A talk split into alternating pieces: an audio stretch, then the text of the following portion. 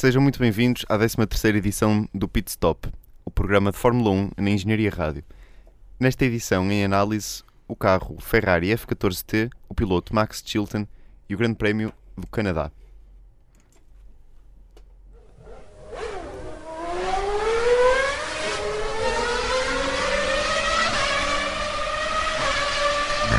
Der Start.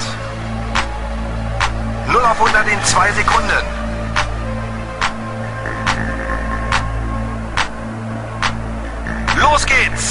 Geht's.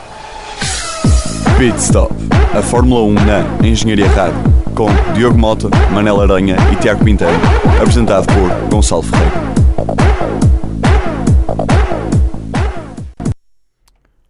Olá, Olá. Oi. cumprimento o nosso ilustre painel de eh, convidados. Olá, Diogo. Olá. Olá, Diogo. Começo, se calhar, já por ti. Eh, e pedir... Peraí, peraí. Não? Painel de convidados. Olá, Diogo. Mas que é isto? Não, porque vocês dois já é disseram lá. Vocês dois já disseram Quer lá. dizer, está aqui uma pessoa doente a ver o programa e... e, e Estás é do- assim. Qual é a tua doença? né? Nem Não. sei porque é que caí nisto. Qual é a tua doença? Opa, olha, NBP. Vejam o Balas e Bolinhos 3. NBP. Necessidade brutal de. Hã? Mas isso felizmente sem cura. qual é que é aquele comprimido começado por P? É que eu tenho. Diogo, fala-nos do Ferrari F14T, por favor.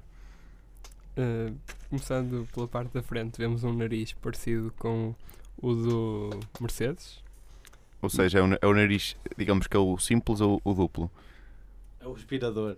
Ah, o aspirador, Exato. o aspirador. Não é o que parece o, o nariz de macaco. Não, não, não, não. Ou um.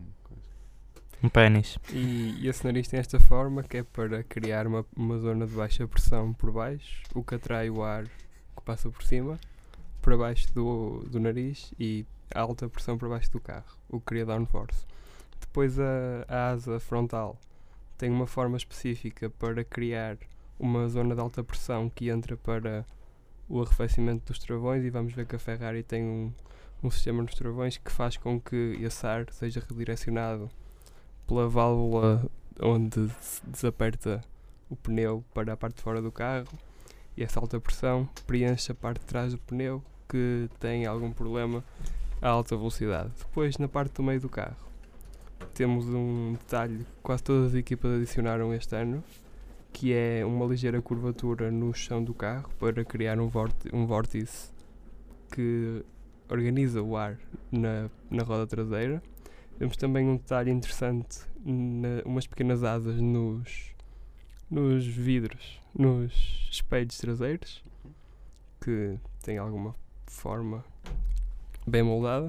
Depois na parte de trás temos uma alteração que a Ferrari fez há duas corridas atrás, que é para melhorar a sua performance, o que foi notado nas, nas duas últimas corridas, em termos de escorregamento do carro.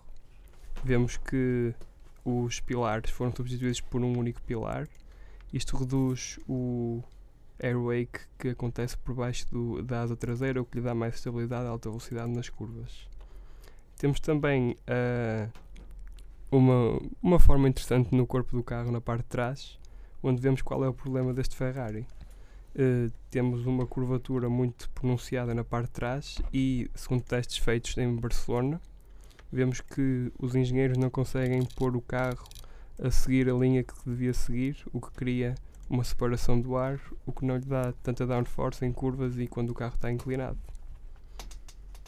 Muito boa análise, Diogo. Obrigado pelo teu contributo. Tenho uma Eu, pergunta para o Diogo, que é Força. se este, se este nariz, desta forma, se o nariz desta forma está a ser mais eficaz eh, que os outros, ou, ou se este tipo de aspirador é, é, é, é mais um nariz.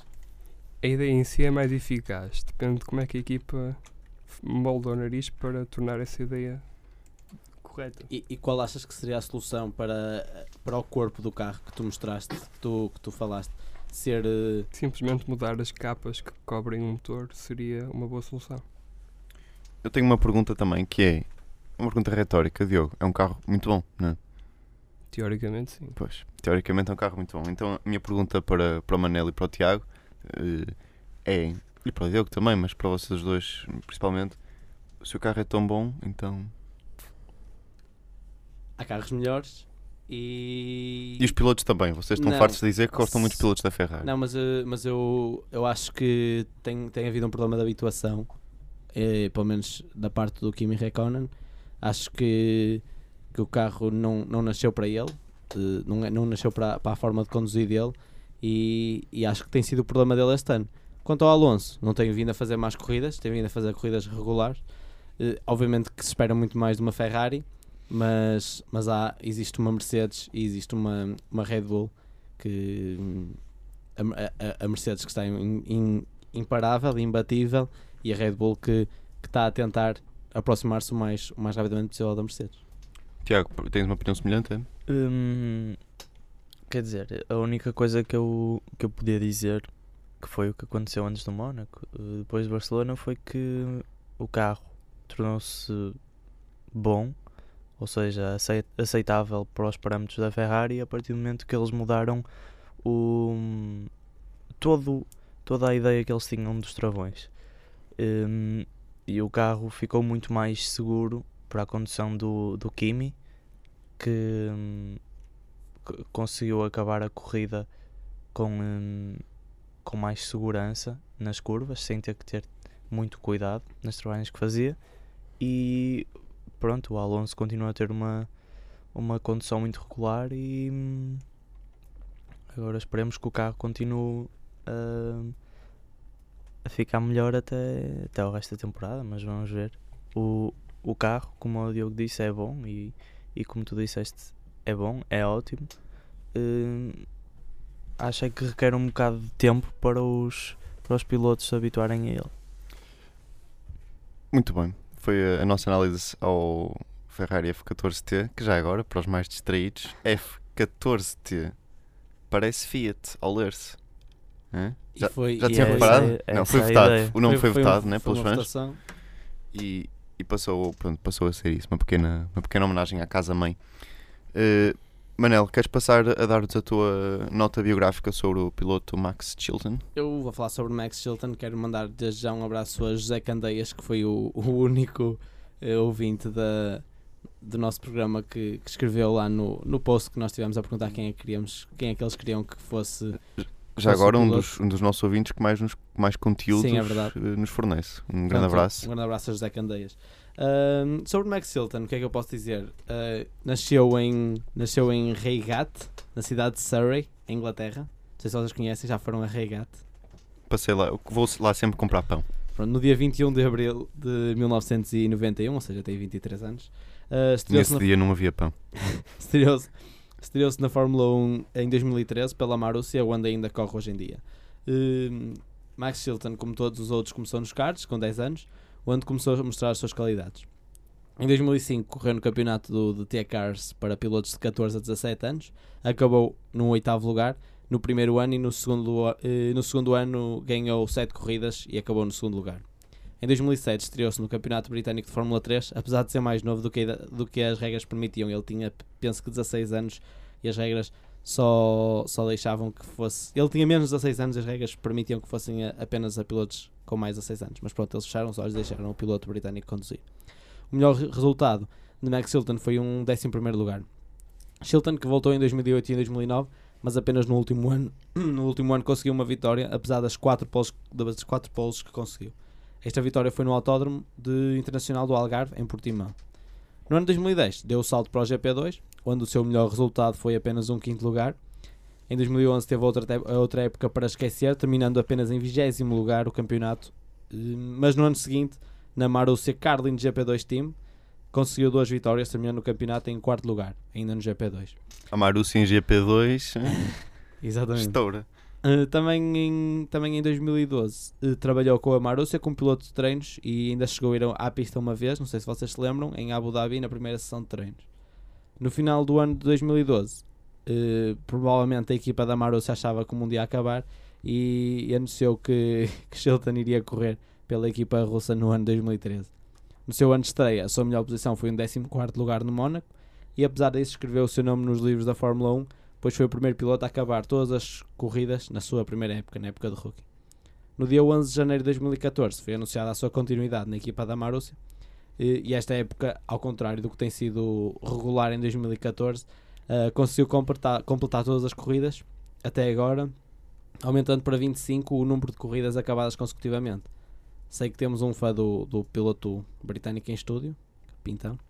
Uh, Pintão, explica-nos porque é que admiras tanto este jovem Deixa-me piloto. só dizer que tem havido, acho que nas páginas de, de, de memes sobre, o- sobre a Fórmula 1 tem havido alguma polémica sobre o Max Chilton, não é? É um bocado. Que é que, é que Não. interessa ter tantas corridas acabadas. Ora bem, eh, Pintão, explica-nos. a razão para. Aliás, desculpa, a polémica é entre ele e o, e o Jules Bianchi, não é? Sim, impressão. um bocado. Mas Que é só o objetivo deixa-me continuar. O- a, a minha admiração pelo Max Chilton parte de. Quer dizer, tu vês aí pilotos com 22, 23 anos, o que é que eles querem? Querem é andar sempre ali, zen, zen, zen, a picar com os outros, a querer lugares cada vez mais altos.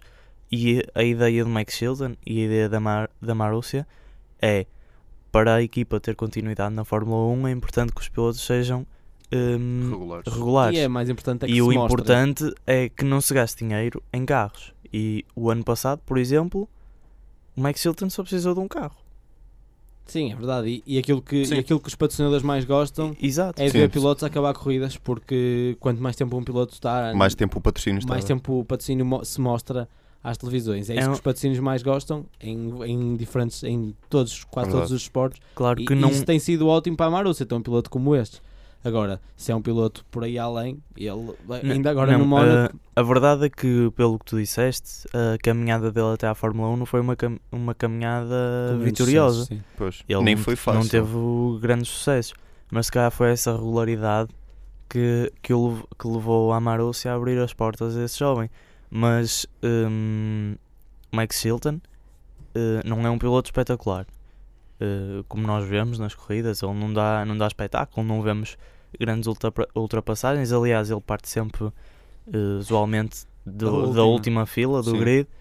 Hum, Também mas está, está a preservar o, o carro, não é? Sim, ele além de preservar o carro, corre sem, sem riscos e hum, não, atra- não atrapalha os outros, não se atrapalha a si próprio. Uhum. Achas que é isso, E- Diogo? É o, é o piloto certo para, o- para a equipa certa?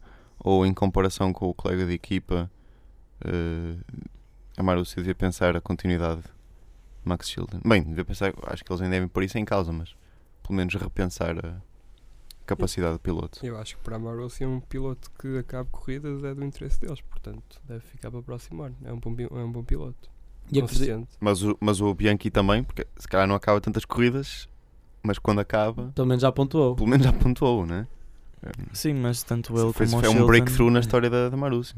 tanto ele como o Chilton acho que estão, estão empatados em termos de categoria.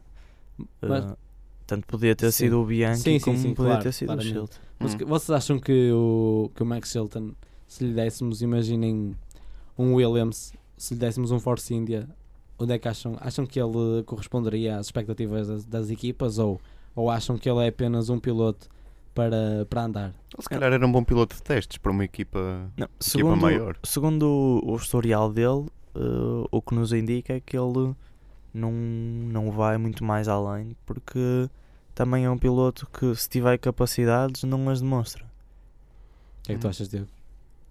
Eu acho que, como o Gonçalo disse, é um bom, é um bom piloto de testes, mas não mais do que isso. Era, era, era o overkill, se calhar, ele estar num, num carro muito melhor. Ora bem, eh, para a semana. Eu queria, eu queria antes ehm, que eu li uma notícia. Dedo no ar, Tiago. eh, li uma notícia há uma semana ou o quê ehm, sobre a Caterham. Ehm, porque houve uma semana de teste em Barcelona em que os carros que foram a teste foram os Caterham da Fórmula 1 e os Caterham que estão na, se não me engano, é na, no GP2. Os carros da Caterham da GP2 são mais rápidos do que os carros da, da Caterham na Fórmula 1. É interessante, é interessante. É interessante saber que hoje em dia a Fórmula 1 foi tão eh, tomada pelos regulamentos que, que deixa carros de uma categoria inferior se- serem mais rápidos. Mas pronto, era só um à parte, Muito bem. uma curiosidade. Olha, e por, e por acaso ainda bem que me interrompeste, porque antes de passarmos para o próximo tópico, queria só aqui introduzir um, um pequeno separador. Olá, eu sou Kim Barreiros para a Engenharia Rádio. Um grande abraço e um cheirinho a bacalhau. Cá está. Por acaso pensava que ia, que ia ser o novo ID do Kim Barreiros, foi o antigo, com o cheirinho a bacalhau, mas É sempre bom. é sempre bom ter um Um cheirinho a bocadinho a bacalhau. bacalhau. Eh, posto isto, em, na próxima semana é o Grande Prémio do Canadá, no, no autódromo eh, Coisa. para Então. eh, Vil- Villeneuve. não Não, vou é- dizer- é Esqueci-me do primeiro. É no circuito Gil Villeneuve. Gil, já que não havia de ser de certeza, portanto, no Autódromo Gil Villeneuve e o nosso comentador eh, Ricon eh, Pérez vai-nos fazer aqui uma análise às suas curvinhas e história. Grande Prémio do Canadá. Ora bem, o Grande Ai, Prémio. Canadá. Canadá. Não é. Não. Vagina dá, não é? não era esse. Eh, vamos lá. Eh, o Grande Prémio do Canadá é realizado em Montreal, eh, no Quebec, Montreal. no Canadá. Na parte francesa do Canadá, vamos lá dizer. Também deve ser o único sítio em que eles apreciam hum, automobilismo de verdade e não NASCAR. Olha, por acaso, não- sabia que o NASCAR era popular no Canadá. Não, na parte americana lá deve ser, Hum? Bastante. digo eu. Quem sabe? Quem sabe? Hum, é realizado no circuito Gil Villeneuve, tem 70 voltas. O grande prémio, não é? Circuito. Eh, tem 4.4 km, é mais ou menos a média. Eh, é um bocado maior do, do circuito anterior, do Mónaco, mas também não é um circuito urbano. E tem 13 curvas. A melhor pole foi feita pelo Ralf Schumacher. Atenção em 2004, quando conduzia um Williams BMW Ei. V8, Que saudades. Saudades deste tempo, Clássico. eh, em que fez um, um tempo de 1.12.275. A volta mais rápida em corrida foi também em 2004, quando o Rubens Barrichello ainda brilhava num Ferrari V10. Claro que não, não conseguia, não conseguia hum, ser melhor que o seu colega de equipa, que já não me estou a lembrar do nome, mas é irmão daquele Ralf Schumacher, eh, e fez um tempo de 1 minuto 13.622 em 2004, claro, como eu tinha dito. Hum, o piloto mais vezes vencedor foi o Michael Schumacher, 7 vezes. A equipa mai, mais vezes vencedora foi a McLaren, 13 vitórias. E hum, outra curiosidade é que em 4 anos a McLaren ganhou 3. Pois é. O, como o ano passado ganhou o Vettel, mas nos anos anteriores tinha ganho. hum, em 2009 não foi, não foi realizado este grande prémio, mas em 2010 ganhou o Hamilton, 2011 ganhou o Button e em 2012 ganhou o Hamilton outra vez. Quando o Hamilton era da McLaren, claro. Hum, ora bem, o ano no ano passado eh, tivemos uma corrida, uma boa corrida, que até hum, me levou a gostar até do, do circuito do Canadá. Hum, em primeiro ficou o Vettel, em segundo ficou o Alonso e em terceiro o Hamilton. Ora bem, a minha avaliação eh, geral deste circuito é que é um circuito muito, muito complicado. Tem curvas apertadas perigosas, principalmente a última curva, que é mais apertada. Hum, pronto, a McLaren costuma brilhar nestes, nestes grandes prémios do Canadá e o Hamilton ganhou, como ganhou dois, dois grandes prémios nos últimos quatro aqui no Canadá. hum, acho que a minha aposta vai recair um bocado sobre, Sobre, o sobre, historial do Hamilton. Sim, sobre o Hamilton e a McLaren. veremos. Uh, eu- Diogo, deixa-me só Ok, ok, per- ok. perguntar. eh, Favoritos. é, um, é um circuito que te entusiasma? Estás eh, ansioso por ver o que se vai passar nestas curvinhas? Não, acho que é o esperado. A Mercedes vai dominar porque é um circuito com muita velocidade e os motores renovam para trás outra vez. Posso, posso Podes, falar? podes, Manel. É assim, tal como o Diogo disse, é um circuito com, com, eh, com bastante velocidade. Eh, eu tenho uma, tenho uma pergunta para vocês. Não sei se vocês ouviram o Toto Wolff, o que ele disse, acho que esta semana. Não sei se ouviste, Diogo, sobre a velocidade dos, dos Fórmula 1. Ele, ele disse que acredita que em Monza, não, não disse no, no Canadá, mas eu acho que até são circuitos que, com, com retas parecidas, apesar que o Monza é, é, é, é com bastante mais velocidade, mas ele acredita que a Mercedes é capaz de chegar aos 380 km por hora. É verdade. Que É verdade. Uh, o, o, o Christian Horner da Red Bull já disse que, que acha que não, que, os carros dele não chegam Isso, aos 380. isso é um recorde, não? não. É, o recorde É um de velocidade. Um, vocês acham que neste grande prémio de, do Canadá vamos, vamos ver carros muito rápidos ou vamos ter mesmo que esperar por Monza e ver se estes 380 km que Toto Wolff fala? E já agora, se achas que pode ser verdade, Diogo? Eu acho que o máximo deve ser aí uns 360, mas da quilómetros da Mercedes pode-se esperar tudo um pouco. Mas Eh, quando muito em Monza, não é? Sim, Não. nesta, Não nesta que- corrida, a última reta tem uma curva muito perigosa a acabar e Exato. os pilotos vão ser cautelosos. É Além porque a reta, a Sim, reta- a é, é irrealista estar a pensar que. Não, porque a reta é enorme, a reta é muito A grande. reta é enorme, mas. e é larga, mas a, só que depois a- acaba a de reta- uma forma. a Por reta- acaso nem tenho bem noção, vou a reta continua para a pit lane pá, e faz, faz faz de género uma, uma chicane chicane, exatamente. A meio. O, vai levar de certeza os pilotos a serem mais cautelosos. Mas eu aposto num, num. Vamos lá ver, um Richard ou assim que vai fazer uma, um grande prémio muito rápido. Vês, Gonçalo? Tem aí essa Pois chicane. estava aqui, a- aqui a ver que. Eles, eles É. saem dessa. Sim, antes da, pit, antes da pit lane. É o se eles- curva 11. Que eles, que fazem se quiserem, 11. se quiserem ir em frente, podem ir em frente, né? Porque Podem, podem, agora estou a reparar que Atenção. A pit lane é em frente, a pista é que é para o lado. Ok. Eh, por acaso, já agora, já que estás a falar dessa, dessa zona, que foi onde o ano passado aconteceu o episódio mais triste da Fórmula 1, que foi onde um comissário morreu Uhum. quando foi atropelado por uma grua. Pois, pois, pois. É verdade. É, é- é complicado. Que no resto deste ano isso não aconteça. Já agora, já que estamos a falar de velocidades, Deixa-me eu- dizer que a própria, a própria reta também tem alguma curvinha. Tem, mas, é, ali é a meio. é- Que parecendo que não, não, mas, mas seja, não é preciso travar, mas, é, mas perde sempre alguma aceleração. Ahm, já agora, já que estamos a falar de velocidades e de recordes, a eu, aceleração tangencial, não é? eu digo-vos sempre que, manter algum nível.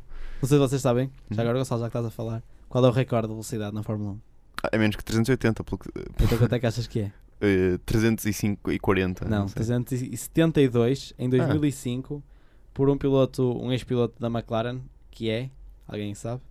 Juan Paulo Montoya. Oh. E no ano passado, o Isso é um recorde muito fixe no ano ter. passado com os, pilotos, com os, com os motores V8 eh, foi Esteban Gutierrez com 341 km por hora. Mas esse, mas esse recorde de Montoya foi, num, foi num, mesmo num grande prémio foi num. Foi, foi no, em Monza. Portanto, é, foi a valer. Ah, em Monza, precisamente. E já agora o, o, o do Gutierrez ano passado também? Não sei se tens essa também, informação. também, também, também. Portanto, O ano eh, passado, por acaso, vi o, o Hulkenberg e o Gutierrez a fazerem uma boa corrida em Monza. então é de esperar que às tantas este ano em Monza, de facto, haja Apesar surpresas. Que, apesar que o Toto Wolff diz que eles conseguem chegar a essa velocidade, mas se tirarem alguma car carga aerodinâmica, que provavelmente até lá ainda vão tirar, ah, se tirarem, se usarem pneus diferentes, e aí está o, o, o ponto que eu acho que é crucial, e se tirarem o difusor. O que é que achas, Diogo? São essas as condições? Não? Hã? Que nunca vão tirar. Pois, eles não vão tirar o difusor, não é?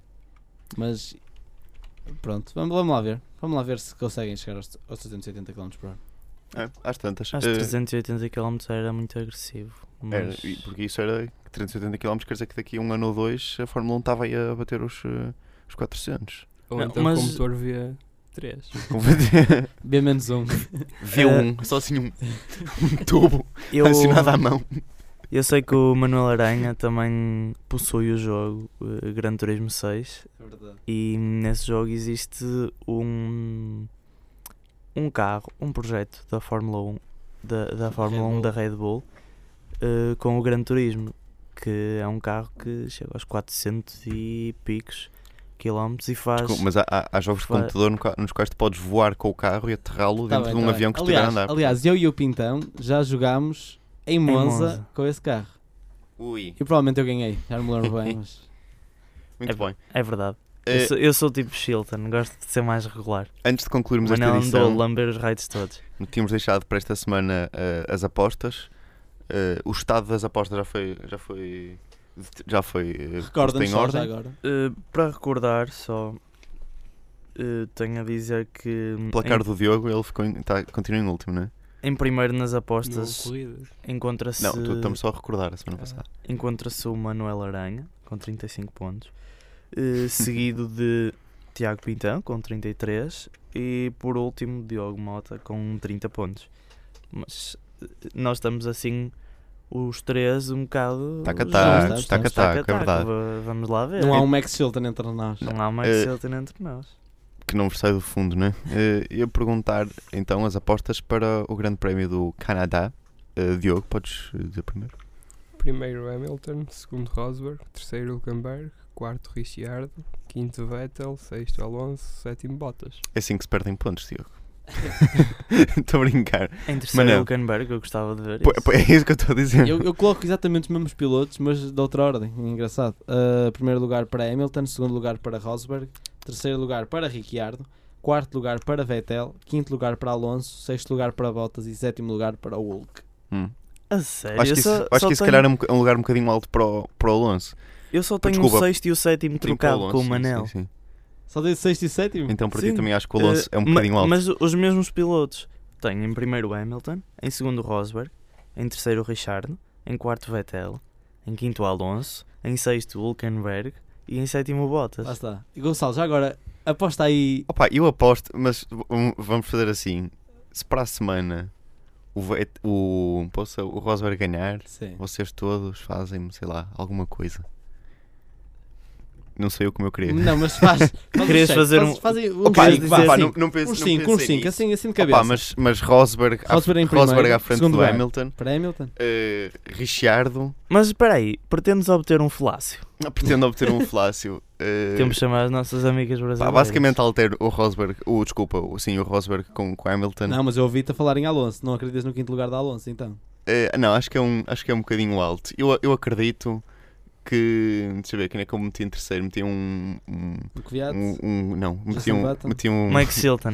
meti um o Richard, depois o, depois o Vettel. Pá, não sei se o Alonso. Talvez eu. Olha, aposto no lugar mais fixe para o, Para o para, para o Raikkonen. Valtteri. Não, E o. Raikkonen? Para o Bottas. No- Nós, Sim, porque é vocês não. nenhum dos vocês três pôs o Raikkonen. nos primeiros sete.